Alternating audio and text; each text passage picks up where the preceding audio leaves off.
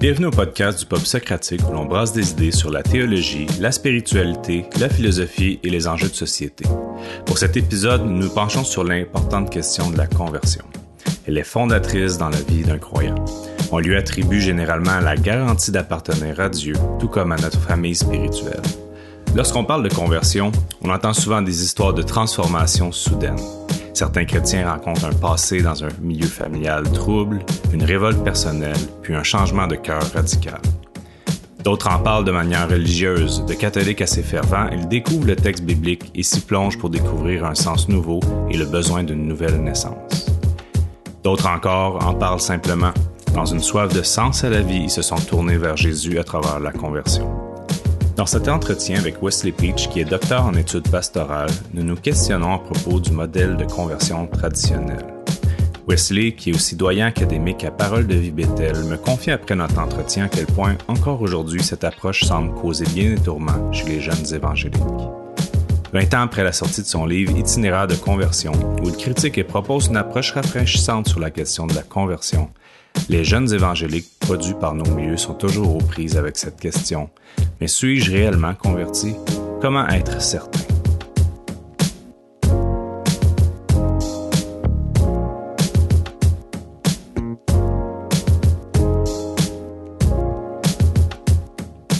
Alors bonjour et bienvenue au Pub Socratique. Ici Benjamin Gagné et je suis accompagné de Wesley Peach aujourd'hui pour discuter d'une question cruciale dans nos milieux évangéliques, c'est-à-dire la conversion.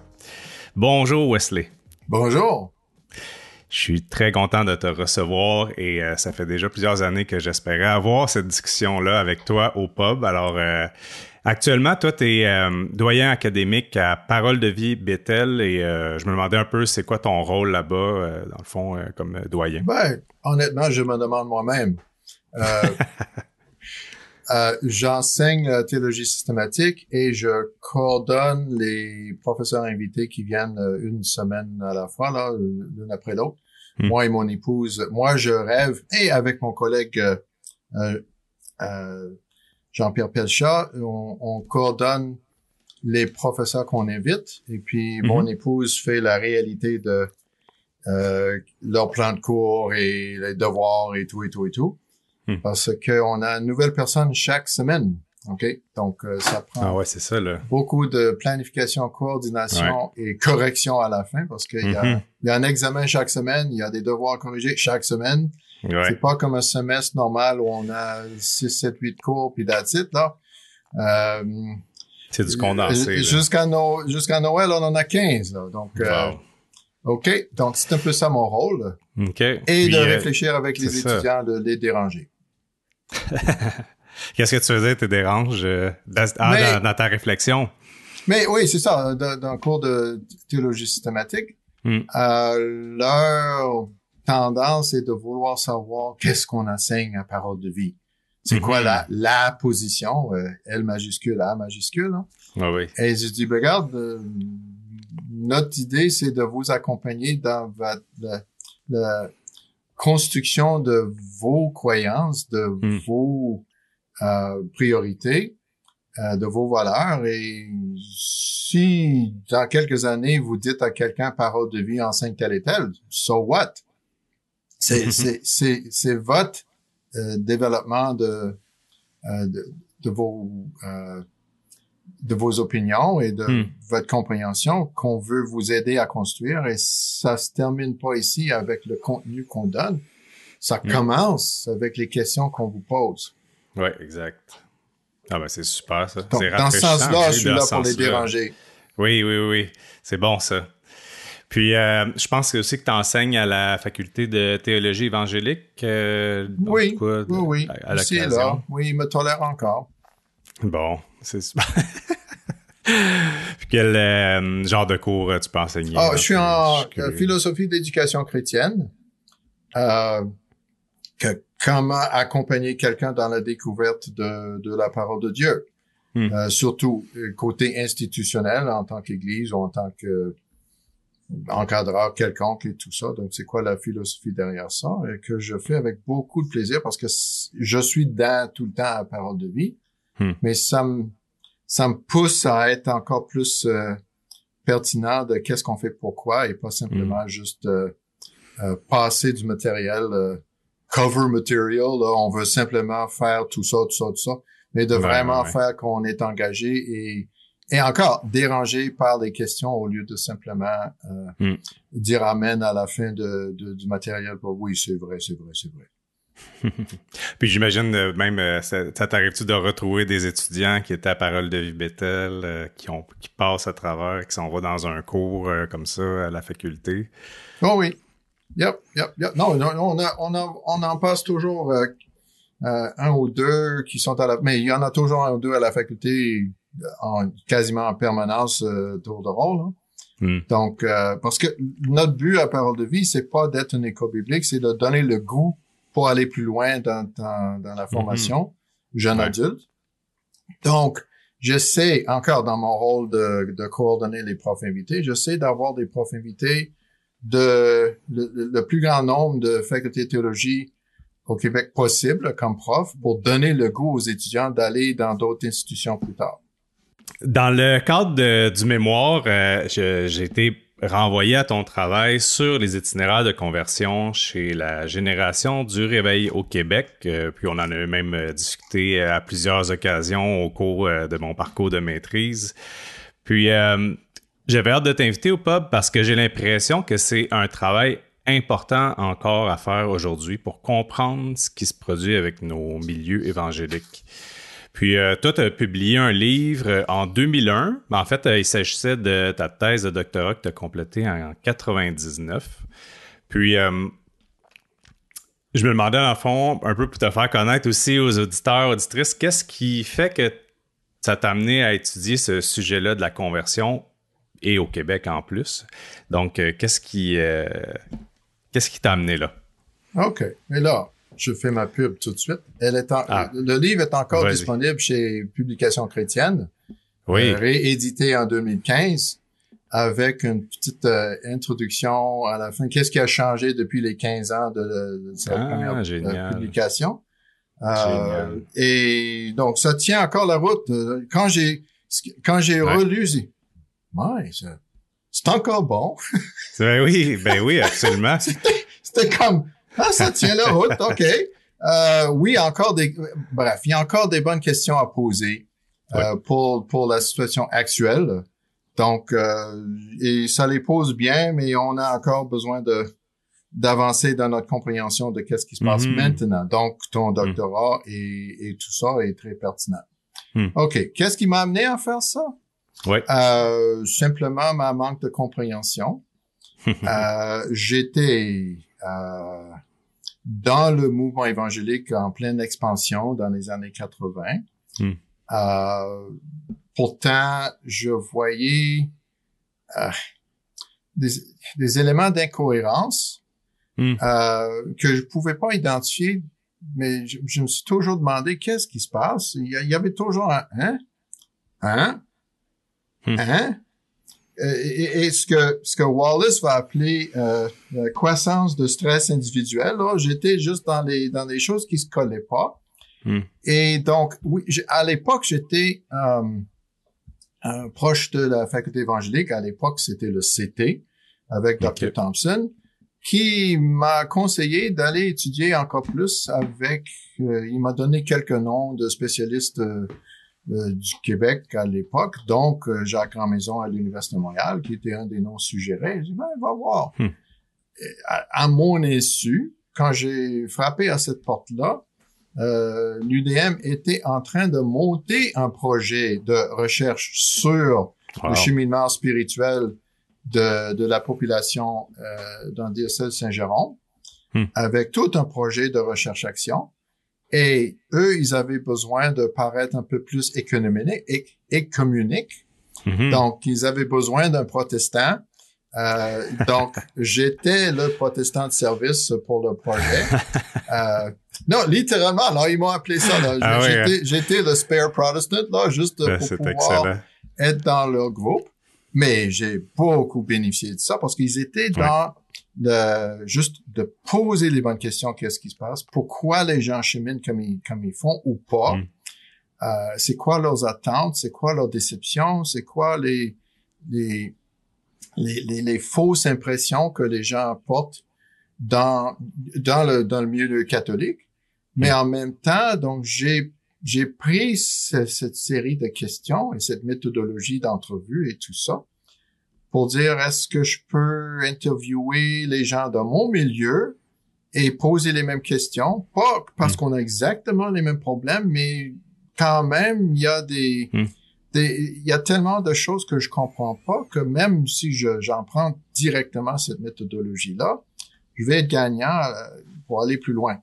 Mm. Donc ma thèse était simplement de faire une extension de ce travail-là. Regarde, on était, cette équipe-là de recherche-action, on était huit ans ensemble, tous les lundis soirs, hmm. pour euh, planifier les entrevues, les exécuter, les interpréter, les hmm. débattre en groupe de 40 adultes engagés.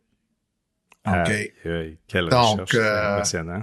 Et il y avait toujours la blague entre eux parce qu'ils étaient pas contents avec qu'est-ce qu'ils voyaient parce que c'était c'était très euh, sombre comme hmm.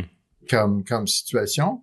Ils ont toujours dit mais si ça continue d'aller mal de même, on peut toujours euh, changer dans l'église de Wesley. ils, me gardaient toujours comme un parachute. mais, mais j'ai appris beaucoup sur leur accueil, sur leur honnêteté de questionnement, euh, sur le, comment dirais-je, ils, ils, ils, étaient assez transparents pour se laisser déranger mm-hmm. par les vraies histoires qu'ils écoutaient, qui, qui entendaient puis écoutaient de la part des gens pour dire qu'est-ce qu'on fait avec ça? Mm. Nos schèmes de pensée pour qu'est-ce que c'est l'Église Hmm. ne colle pas du tout avec ce qu'on entend chez les gens-là. Pourtant, ils sont pas fous. Hmm. Comment, où est-ce qu'on a manqué le bateau, etc., etc. Hmm. Donc, j'étais vraiment nourri par ce processus-là. Donc, mon travail était plutôt en application euh, de cette attitude-là et de cette méthodologie-là. Ouais. Euh, pour hmm, avoir les mêmes, mêmes, mêmes questions que, que, que eux, ils portaient avec moi. Hmm. Puis, euh, t'as poussé euh, en particulier un peu plus dans le sujet de la conversion. En tout cas, c'est ça le, ce qui semblait euh, être euh, oui. relié plus à ton livre. Oui. oui. Puis... mais la conversion n'était pas inconnue dans ce groupe-là non plus. Parce que il y a des conversions de toutes sortes y mhm. compris, il y avait des convertis dans le groupe, y compris euh, euh, ta directrice euh, à mhm. l'époque se nommait comme une un converti ah hein. pour avoir vécu un engagement solide et hmm. choisi de sa part. Hmm. Donc moi, j'étais pas le seul qui avait le, le, le monopole, le monopole de, la conversion. Oh no, no, no, no, loin de là. Euh, donc, on, on interviewait d'autres convertis dans ces milieux-là. Hmm. Euh, et donc, ma partie de ça était peut-être mieux sonder qu'est-ce qui se passe dans ces situations-là. Hmm. Euh, mais je, je me prends pas comme l'expert qui a apporté quelque chose de neuf euh, chez eux.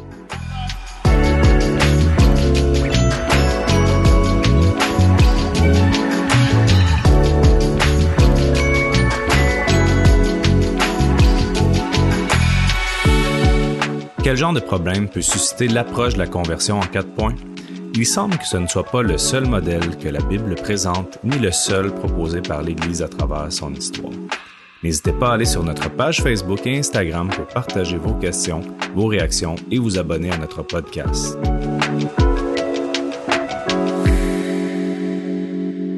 Nous a habitués dans les milieux évangéliques, puis on rentrerait tout de suite un peu dans le cœur de, mm-hmm. de, ou en tout cas le début de ton ouvrage. Tu sais, c'est euh, la, la, on nous a habitués dans nos milieux à nous raconter ou à structurer nos témoignages autour de ce que tu appelles un modèle dominant. Yep. Puis, euh, dans le fond, j'aimerais ça savoir qu'est-ce c'est quoi ce modèle-là, puis en quoi peut-être déjà tu voyais des problèmes, t'entrevoyais des problèmes. OK. Mais là, j'arrête tout de suite avec le mot modèle. C'est une, c'est une, c'est une approche. Ok, il y en a d'autres Mhm. modèles qui Ouais. existaient avant le modèle, ce que j'appelle le modèle dominant. Ça peut être Mhm. aussi bien le non modèle actuel où, où on en est Ouais. présentement.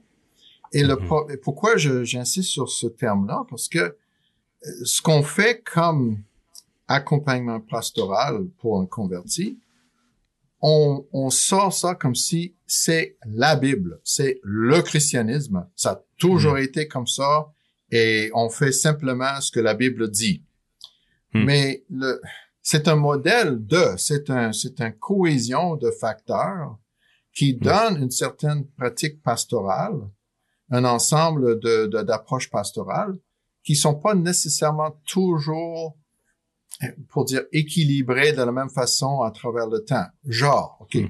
Euh, Martin Mhm. Luther, euh, réformateur euh, allemand, là, c'est les gens qui sont déjà dans l'Église, sont des, des gens déjà baptisés, sont des Mm. gens déjà engagés dans la foi chrétienne, genre at large, et son sa contribution, c'était le fond doctrinal de qu'est-ce que ces gens croient.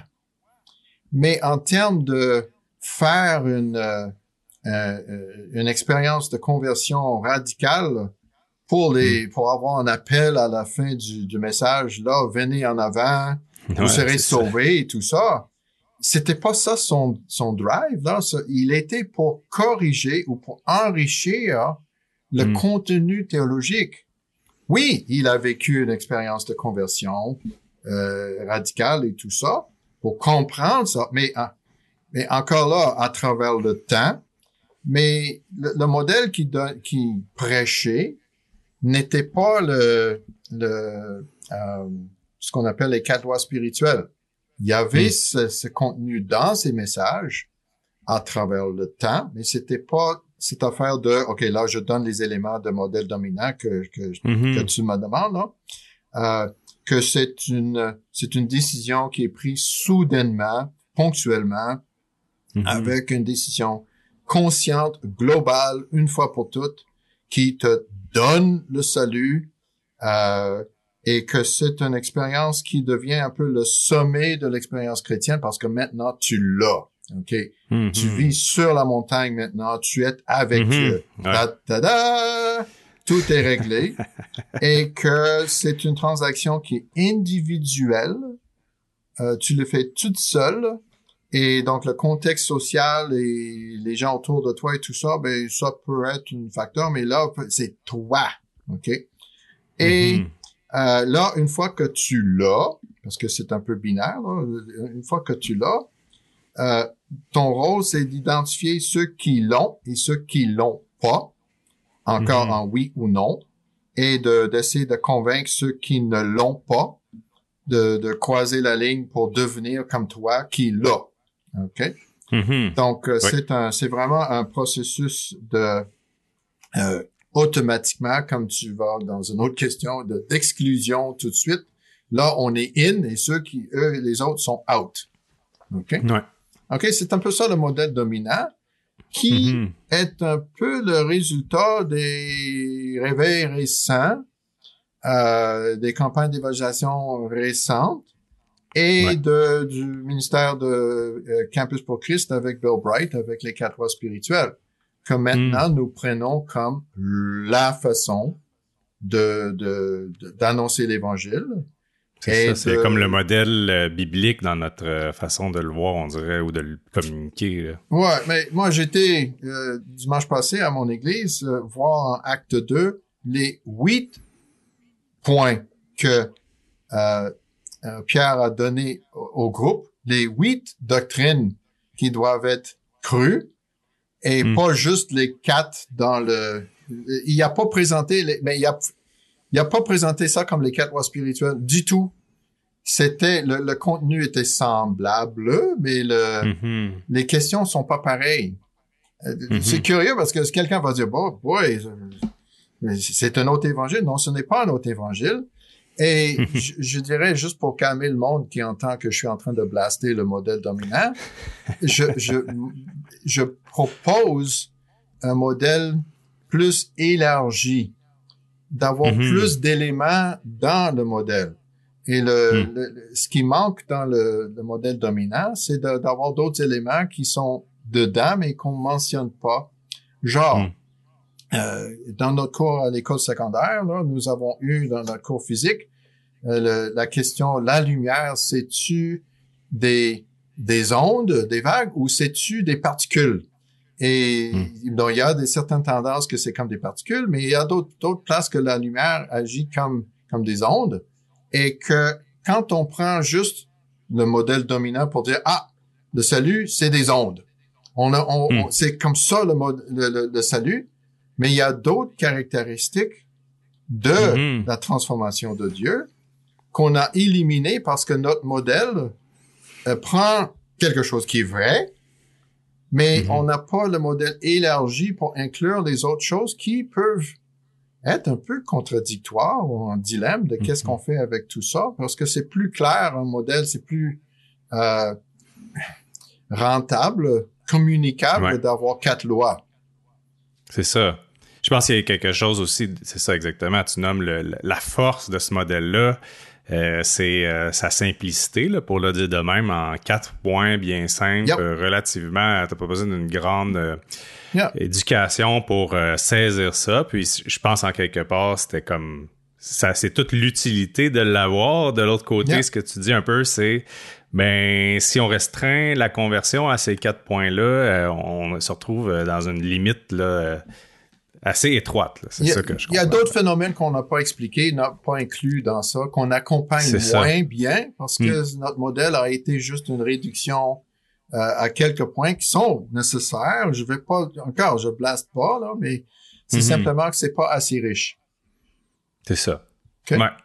Puis, euh, peut-être euh, dans ton livre, tu parles, euh, tu as abordé, euh, par exemple, la théorie de la revitalisation chez Mhm. Anthony Wallace. Mhm. Puis, peux-tu nous faire, nous expliquer en bref, là, de- en vulgarisant, c'est- un peu c'est quoi ces étapes-là, puis en quoi euh, ça t'a amené, ça t'a permis de réévaluer justement le modèle euh, le- de la conversion qu'on avait, euh, qu'on vivait dans, qu'on vit dans l'Église euh, OK. En Mais là, là, je recule loin. Là. Wallace a commencé à, sa théorie en observant euh, des communautés autochtones dans le nord de, de l'État de New York Hmm. Euh, et de leur propre revitalisation après avoir été écrasés par l'armée américaine euh, dans les années 1800. Et Mhm. donc, c'est euh, des gens... Ben, on, on connaît un peu le, le profil euh, euh, de la difficulté de, des cultures autochtones Hmm. et comment retrouver la valeur, retrouver un avenir, euh, recoller les morceaux euh, Hmm. et de, de vivre avec la, la culture blanche, mais en même temps de rev- revaloriser leurs propres euh, valeurs et traditions. OK? Donc, C'est ce que tu parles là, quand tu dis revitalisation. Yep, c'est yep, tous yep. ces éléments-là.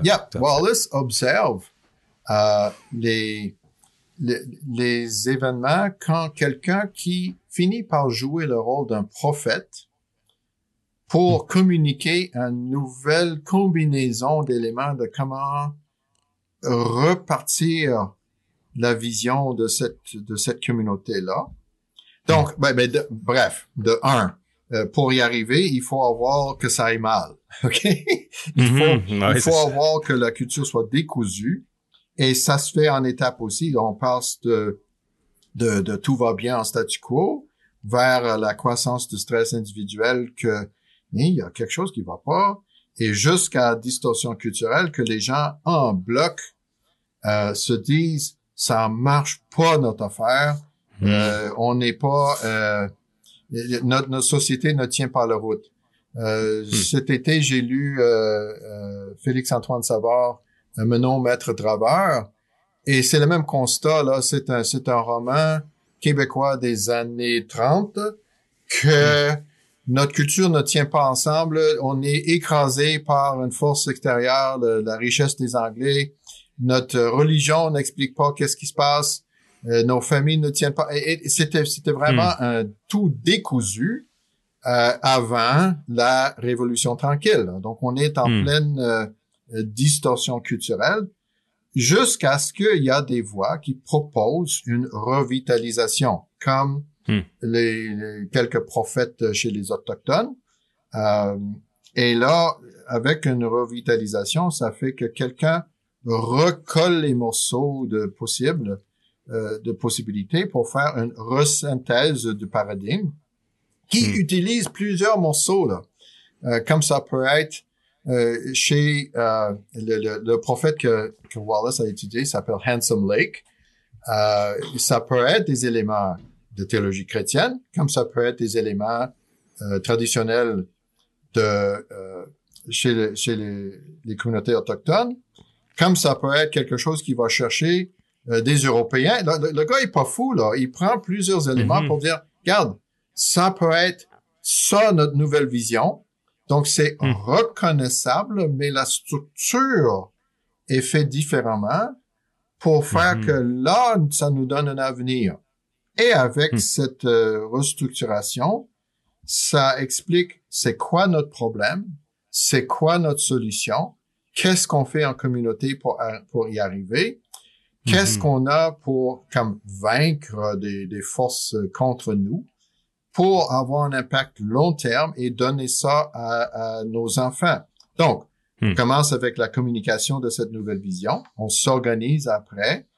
On doit l'adapter aux forces d'opposition pour vivre hmm. une transformation de notre culture et de donner ça en perpétuation à notre, à nos enfants par l'institutionnalisation pour dire mm-hmm. maintenant, tout d'un coup, on n'est plus ouvert à l'idée d'avoir des prophètes. On est dans la, la perpétuation. On, monte des statues de Handsome Lake. C'était ça sa mm. vision. C'est nous maintenant. Et là, ça mm. devient une tradition. Dans le temps de, de 50 ans, là. Donc, euh, ça, j'ai eu le privilège de faire un peu cette, cette lecture de, du réveil du mouvement évangélique euh, avec Glenn Smith et Richard Lockheed dans un autre livre sur l'histoire de, hmm. du réveil. Et j'ai eu des pasteurs qui ont lu mon chapitre sur ça, qui est un peu ces, ces, étapes-là pour dire, hé, j'allume, là. Ça nous explique tout à fait. Et, mm-hmm. et quand, quand je vois une école biblique qui dit, euh, notre public euh, est en maintenant 50 ans déjà, je dis oui, c'est une institutionnalisation. C'est ça. Et ça devient plutôt conservateur, plutôt mm-hmm. pour dire protecteur, pour dire qu'on a l'affaire, c'est ça notre vision, au mm. lieu de cette explosion qu'on a eue il y a 50 ans, que c'était un peu le Wild West. Mm-hmm. OK, est-ce que ça, ça, va, là? Oui, je te suis. Puis, euh, dans le fond, ce que tu euh, ce que tu lisais par rapport à ça, c'est que euh, le mouvement évangélique, puis si je me trompe pas, en quelque part, même tu voyais que ce mouvement de revitalisation-là, ça se passait aussi au Québec, un peu en parallèle, dans les mêmes 50 euh, ans. Donc, ce, changement-là, c'est drôle parce que ça me fait penser, euh, évidemment, à euh, toute l'idée du réveil, dans le sens que on entend parler de cette période d'effervescence-là, puis l'idée de la revitalisation, de restructurer ou de, d'un changement profond on dirait que c'est comme deux idées qui sont pas très étrangères une à l'autre. Là. Je sais pas si. Non, euh, non, non, non, t'es je me, je me trompe, non, non, c'est ça. Non, non, non, non, c'est très. On peut. Statistiquement, c'est peut-être euh, pas la meilleure idée sur la planète Terre, mais on peut voir le, la croissance euh, chez les évangéliques en, mm-hmm. avec le tableau de qu'est-ce que ça donne en, graphique, avec le nombre de membres dans le Parti québécois. Mm-hmm. Ouais et voir les courbes faire le, le, le même trajet. Mais mhm. c'est pas des mêmes mouvements du tout, du tout, là. Je vais pas dire que les évangéliques sont, sont, péquistes ou, que les péquistes sont évangéliques, loin de là. Non, mais que une société en revitalisation cherche plusieurs moyens de recoller les morceaux et de se donner mhm. une nouvelle vision. Quelle piste ça te donnait pour évaluer le modèle, par exemple, de conversion dominant ou euh, quels outils ça te donnait peut-être pour le, soit le, critiquer, soit l'aider à, prendre un peu de distance, mieux comprendre qu'est-ce qu'il y en est derrière, là, Sortir un peu de l'aveuglement de Ah, ça, c'est la Bible qui propose ça, non, non, attendez un peu, il y a d'autres choses. C'est un peu ça que j'ai l'impression qui s'est passé. OK. Mais là, je peux... Euh, parce qu'encore là, une, une, une, nouvelle vision, une revitalisation va encore prendre des éléments qui sont déjà disponibles dans la culture pour les simplifier et les mettre communicables en groupe, à vivre en groupe. Mm-hmm. Et oui, le, le modèle dominant, curieusement, euh, a été importé directement de, de des évangélistes américains. Euh, mm. Mais ça collait très bien à la réalité de ceux qui quittaient euh, la fatigue euh, avec l'Église catholique de l'époque. Mm-hmm. Et donc, ça, ça répondait exactement à ces besoins-là. Et Wallace, euh, Anthony Wallace va dire que ce sont les quatre grands besoins d'une nouvelle vision euh, doit, mm. d'une resynthèse de Mesway doit avoir. Et là, donc, il donne une liste de qu'est-ce qu'une resynthèse de Mesway doit être. Et dans mon livre, j'ai mis les quatre lois spirituelles à côté, puis tu dis, hop, guess what? C'est la même ça chose. Fonctionne. Ça fonctionne. Ça. répond mm-hmm. très bien. Mais ça ne veut pas dire que c'est faible ou que c'est arrangé, c'est simplement la mm-hmm. force de, la bonne nouvelle euh, de l'Évangile par rapport aux besoins de l'homme mm. tout court. Okay? Donc euh, ça c'est pas c'est pas un addon, mais mais ce que ça donne à la longue, c'est que le, le, modèle dominant a, a créé une réponse a une logique qui était euh, avec cette génération-là, mm-hmm. euh, pris dans la logique de leur temps, qui se transfère, qui se, oh, c'est quoi là, qui se transmet mm-hmm. euh, très difficilement à une génération qui n'est pas en train de vivre cette euh, déstructuration de leur société. Ils ne sont mm. pas euh, des maîtres travailleurs. Ils, Mm-hmm. ils vivent dans une société que maintenant tout est en français, tout est bien Ouais. structuré, Mm-hmm. euh, c'est très clair euh, notre identité. Et évidemment, il y a, il y a encore des, des questions là-dedans, mais, mais, mais la, la paix est beaucoup plus installée on n'est plus en recherche ouverte de, de mots prophétiques pour euh, qu'est-ce qu'on fait comme comme euh, solutionner le, notre société décousue.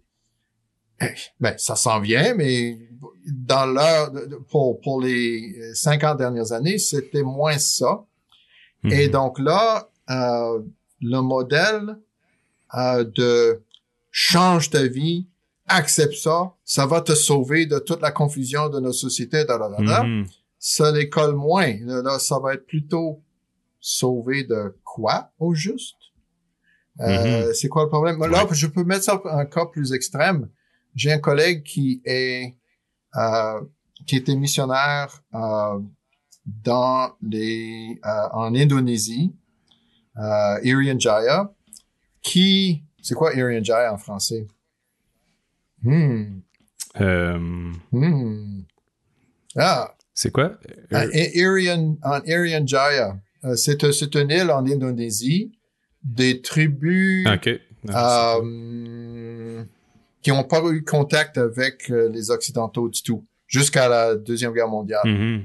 Et là, il arrive, Ok. comme lui est allé, euh, et il a vraiment vécu un, un people movement, là, des gens qui, de, euh, qui sont des animistes, sont des euh,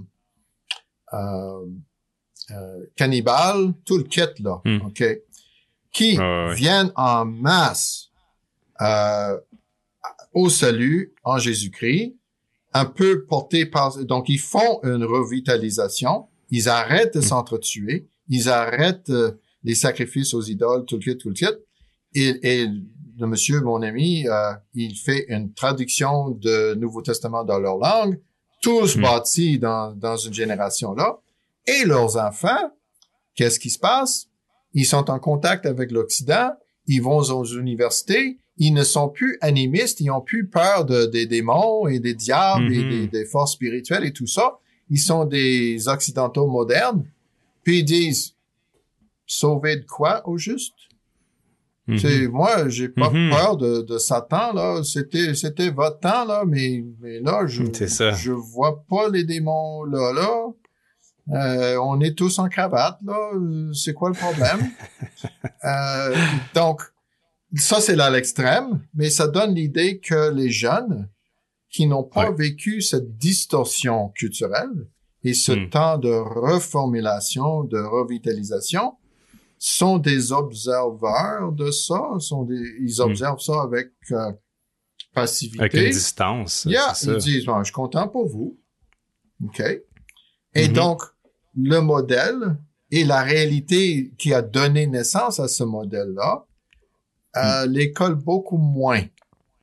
Je pense qu'en même temps, ce que, tout ce que tu soulignes là, c'est l'importance de l'espèce de situation euh, dans l'époque de la naissance de ce modèle-là, là, de ces quatre points-là, par exemple, ou euh, de toutes ces caractéristiques de ce modèle-là. Des fois, quand on, cherche à le reformuler, euh, tu sais, la Bible, comme tu dis, c'est tous des éléments de vérité qui euh, sont, ils sont tous vrais, mais il en exclut beaucoup d'autres, d'autres éléments vrais. Puis cette espèce de synthèse-là, comment j'entends ça, c'est comme, au fond, c'est parce que ça appartient aussi à vraiment un moment de l'histoire. C'est, un moment de l'histoire qui est le moment, par exemple, plus après la révo- Révolution tranquille ou dans ces eaux-là.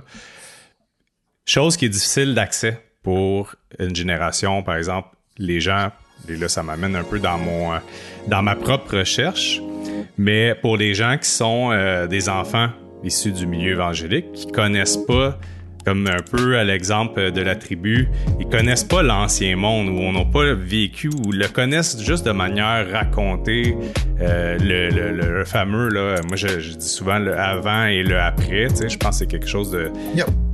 de c- cette rupture radicale-là ressort énormément. Puis, euh, euh, pour le dire de même, ni sociétalement, puis ni religieusement, finalement, on a accès à ce avant-là. On l'a jamais vécu, pour le dire de même.